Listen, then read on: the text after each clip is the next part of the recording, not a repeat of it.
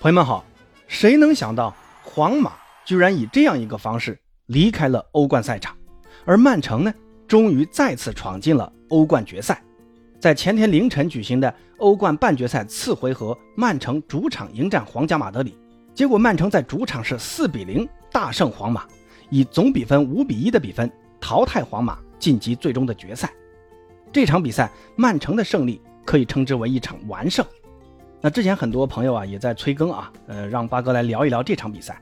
那本期节目呢，就还是来聊一聊八哥对于这场比赛的一些看法。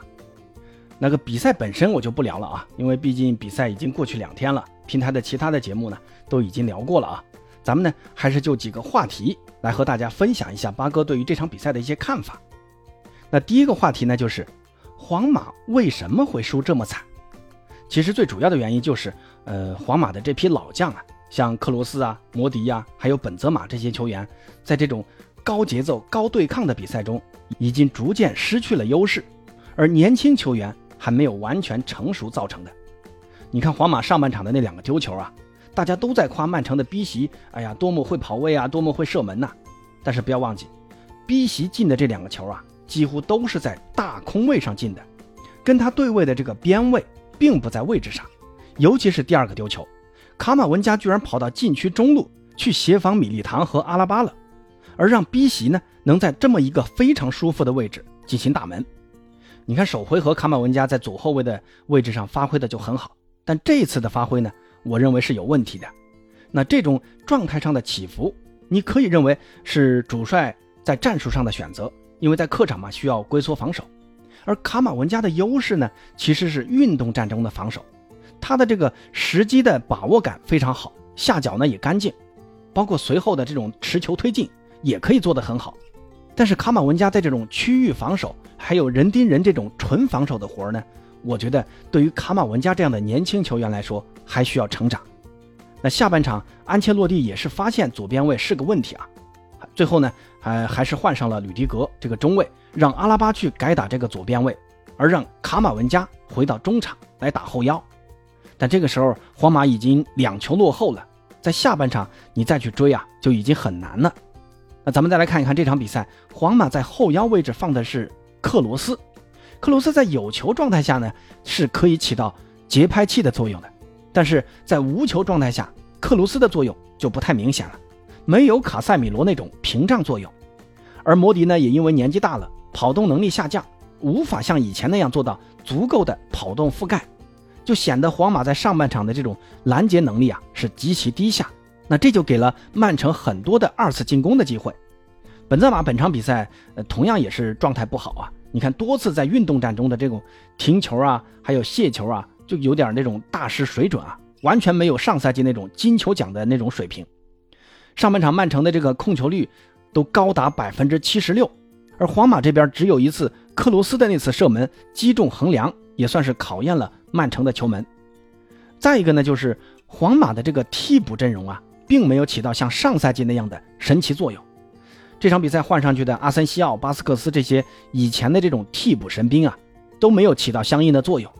而曼城这边呢，吸取了上赛季被皇马淘汰的教训，你看他们替补上来的福登啊、阿尔瓦雷斯啊、马赫雷斯啊，在下半场登场之后啊，仍然给了皇马持续的进攻压力。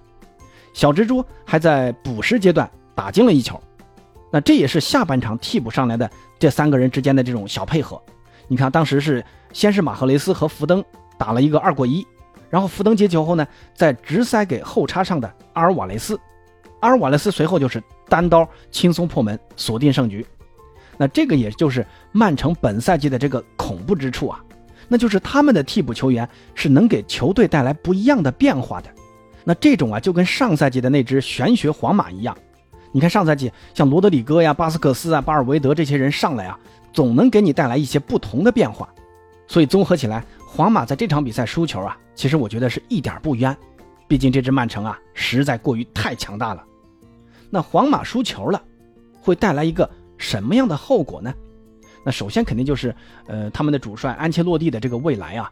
那这种大比分输球并被淘汰的成绩啊。在皇马的历史上，大概率啊会导致主帅下课，尤其他们的主席还是呃眼里容不下沙子的弗洛伦蒂诺，虽然安切洛蒂上赛季是拿下了联赛和欧冠这两个冠军，但是本赛季呢，皇马的这个统治力下降明显。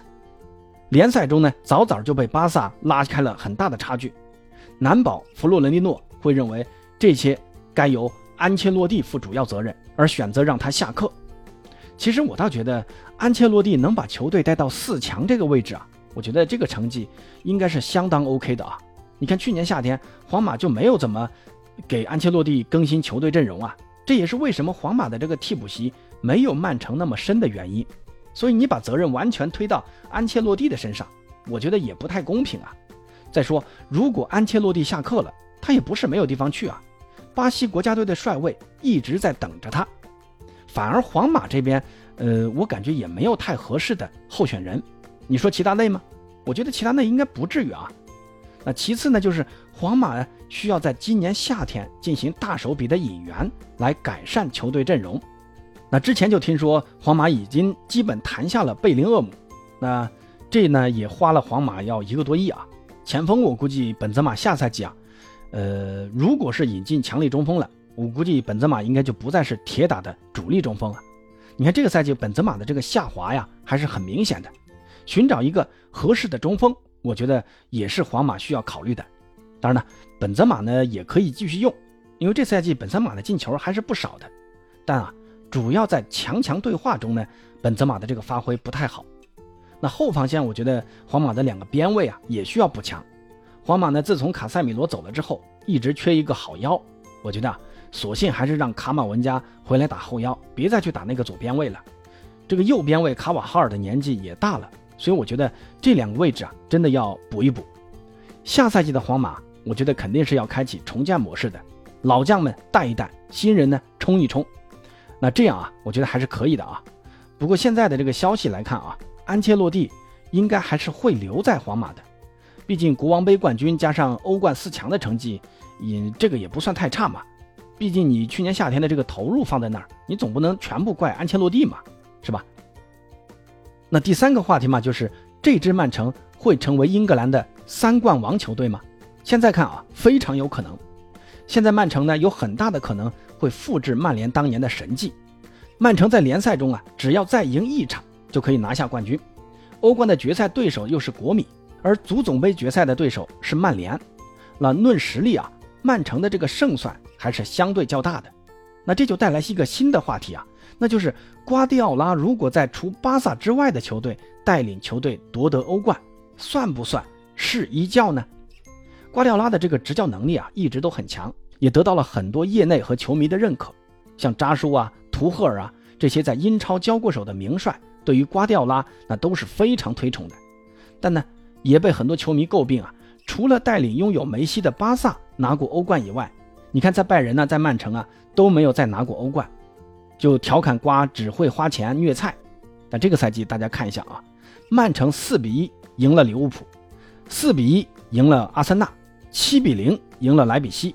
四比零赢了切尔西，四比零赢了皇马，二比零赢了拜仁，这些强强对话的比赛啊，不光比分赢了，而且场面也都是占优的。同时呢，像什么无锋阵呐、中后腰这种创举啊，全都是在瓜迪奥拉的手中发扬光大的。